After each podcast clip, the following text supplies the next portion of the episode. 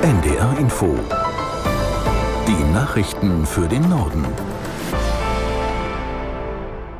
Um 10 Uhr mit Claudia Drews. Im Anschluss an die Meldungen folgt eine Sturmflutwarnung. Die Lokführergewerkschaft GDL bestreikt seit 2 Uhr wie angekündigt in ganz Deutschland den Bahnverkehr.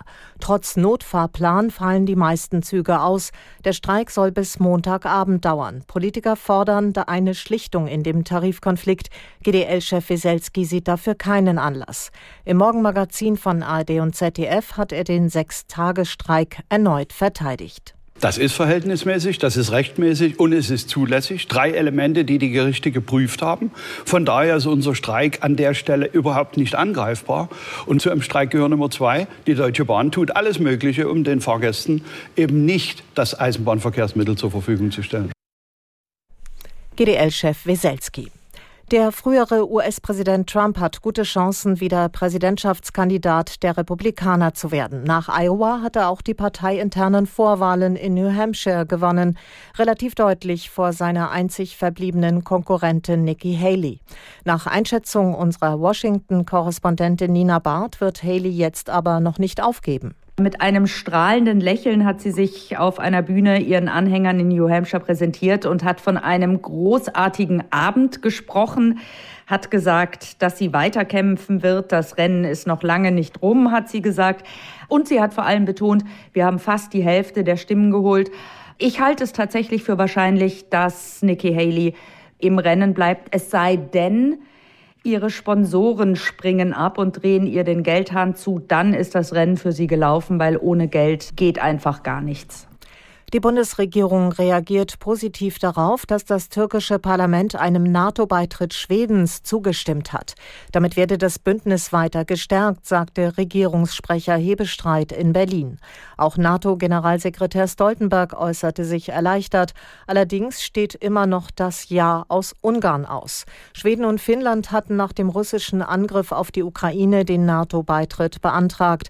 Während Finnland schnell aufgenommen wurde, hat die Türkei im Falle Schwedens Nachforderungen gestellt. Die Bundesregierung befasst sich heute mit der sogenannten Gehsteigbelästigung. Konkret geht es dabei um Protestaktionen von Abtreibungsgegnern vor Arztpraxen, Beratungsstellen oder Krankenhäusern. Das Familienministerium will, dass solche Bedrohungen und Belästigungen künftig als Ordnungswidrigkeit geahndet werden. Unter anderem sollen Schwangere in Hör- und Sichtweite von Beratungsstellen nicht mehr angesprochen werden dürfen. Städte wie Frankfurt am Main hatten mehrmals versucht, Demonstrationen von radikalen Abtreibungsgegnern vor solchen Einrichtungen zu verbieten. Es fehlte aber die rechtliche Handhabe. In der EU soll der Kampf gegen den Menschenhandel deutlich effektiver werden. Vertreter der Mitgliedstaaten und des Europaparlaments verständigten sich darauf, eine entsprechende Richtlinie zur Strafverfolgung zu ergänzen. Unter anderem sollen in Zukunft auch Menschen bestraft werden können, die zum Beispiel zu Prostituierten gehen, obwohl sie wissen, dass diese Opfer von Menschenhandel sind. Außerdem sollen mehr Formen der Ausbeutung in die Liste mit aufgenommen werden, zum Beispiel Zwangsheiraten, illegale Adoptionen und erzwungene Leihmutterschaft. In Antwerpen soll eine europäische Hafenallianz gegen Drogenhandel und organisierte Kriminalität gegründet werden. Mit dabei sind auch Hamburg und Bremerhaven. Hintergrund ist der wachsende Kokainschmuggel nach Europa. Aus der NDR Nachrichtenredaktion Thomas Kuhlmann. Interpol und nationale Drogenfahnder sprechen von einer Kokainschwemme. Kartelle aus Lateinamerika und dem Nahen Osten nutzen dafür Schiffscontainer. Deswegen sind Antwerpen, Rotterdam und Hamburg sowas wie die größten Kokainschleusen für Europa. In Antwerpen kommt es regelmäßig zu Explosionen und Schießereien zwischen konkurrierenden Drogenbanden.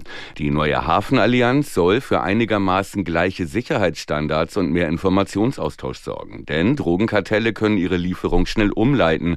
Sie haben genug Geld, um Behörden Hafenarbeiter zu bestechen. Erst im Oktober wurden in Hamburg fünf Männer deswegen verhaftet.